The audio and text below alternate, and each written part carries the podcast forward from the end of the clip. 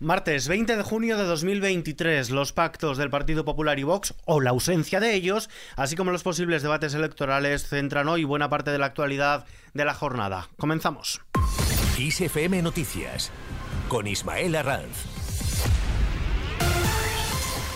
¿Qué tal? Se constituyen los parlamentos de Baleares y de Extremadura. En Baleares, el diputado de Vox, Gabriel Lesen, ha sido elegido presidente del Parlamento con los 34 votos a favor del Partido Popular, Vox y su unión, por mayoría absoluta en primera votación. De este modo, Partido Popular y Vox tendrán la mayoría absoluta de la mesa de la Cámara Regional Balear. Donde no ha habido acuerdo PP-Vox es en Extremadura, de modo que la socialista Blanca Martín continuará al frente de la Asamblea Extremeña una legislatura más. La presidenta del Partido Popular de Extremadura Extremadura, María Guardiola, ha lamentado ese martes que Vox haya antepuesto sus ansias de poder y esa soberbia al cambio, una actitud con lo que parece que obliga a ir a elecciones en Extremadura.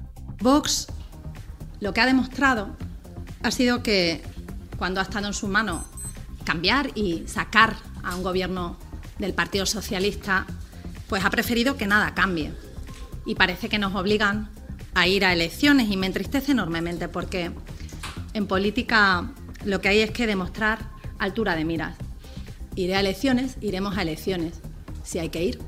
Feijóo acepta un debate. El líder del Partido Popular, Alberto Núñez Feijóo, acepta debatir cara a cara con el gobierno, pero pide que los socios de coalición acuerden a su representante, ya sea Pedro Sánchez o Yolanda Díaz, y de no lograrlo plantea un formato a tres. El Partido Socialista critica esta oferta ya que Núñez Feijóo no acepta directamente un cara a cara con el presidente del gobierno, Pedro Sánchez, aunque sumar sí que lo vería con buenos ojos. Aceptan el debate a tres planteado por Feijóo ya que lo consideran más parecido a la España de hoy que el cara a cara PSOE-PP propuesto por Pedro Sánchez. Mientras tanto, Sumar pesca rostros conocidos para sus listas.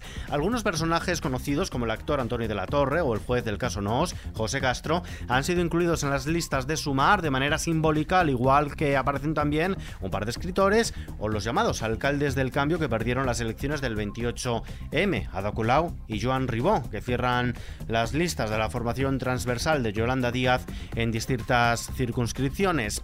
Más cosas, el gobierno replica a Feijo. La portavoz del Ejecutivo, Isabel Rodríguez, ha respondido al presidente y candidato del Partido Popular, Alberto Núñez Feijo, que no hay ni pactos, ni acuerdos, ni divorcios duros que justifiquen blanquear la violencia machista.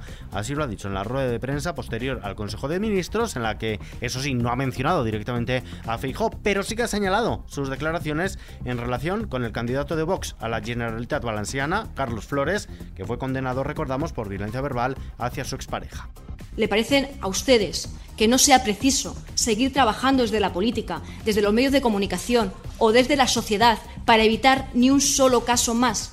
Desde luego el Gobierno va a seguir trabajando para evitarlo. Y creo que no hay ni pactos, ni acuerdos, ni divorcios duros que justifiquen blanquear la violencia de género es un problema grave de nuestra sociedad y que nos concierne a todos y a todas. Por su parte, Feijóo mantiene encuentros con distintas feministas. En plena polémica por los pactos con Vox, el líder del Partido Popular, Alberto Núñez Feijóo, ha mantenido un encuentro a puerta cerrada con Amelia Valcárcel, una filósofa feminista tradicionalmente cercana al PSOE. Encuentros también con la escritora Mabel Lozano y la profesora de la Carlos III, Montserrat Iglesias, para abordar asuntos como la trata o la ley trans. Mientras tanto, el fin de las mascarillas en todos los lugares está más cerca. El ministro de Sanidad, José ha convocado a los consejeros este viernes en un consejo interterritorial en el que, entre una quincena de asuntos, debatirán sobre la posible retirada de las mascarillas en los centros sanitarios y sociosanitarios y en las farmacias.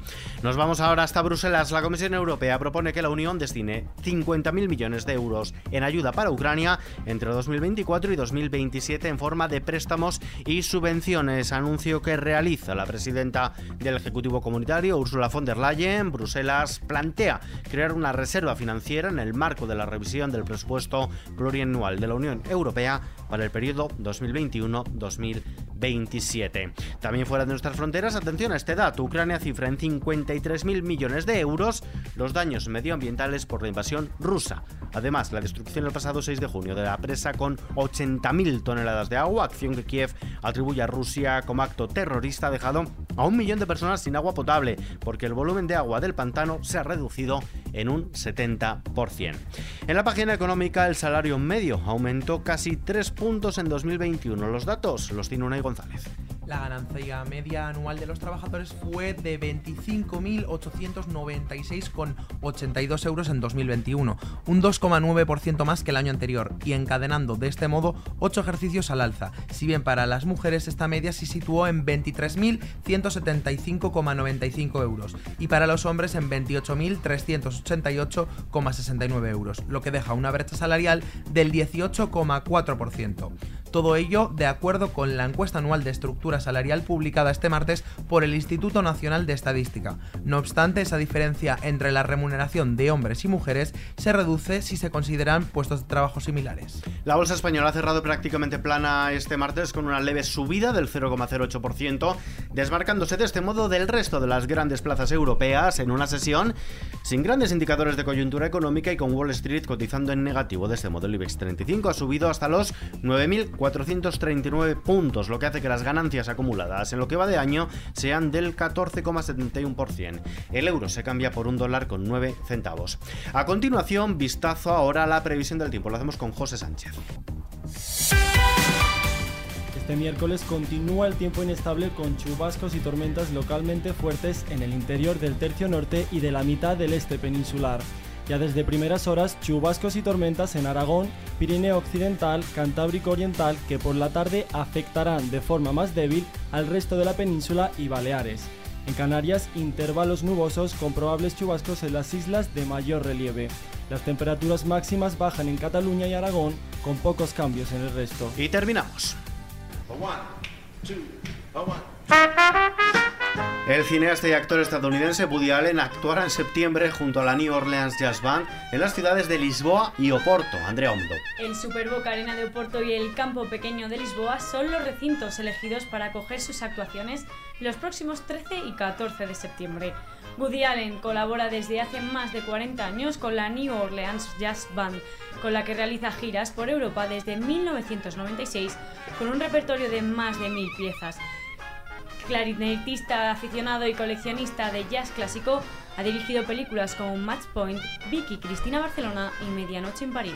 Escuchando a Woody Allen nos despedimos por hoy, pero la información continúa como siempre, actualizada a las 24 horas del día en los informativos de XFM y ampliada con los audios del día aquí, en nuestro podcast XFM Noticias. Paula San Pablo en la realización, un saludo de Ismael Arranz, hasta mañana.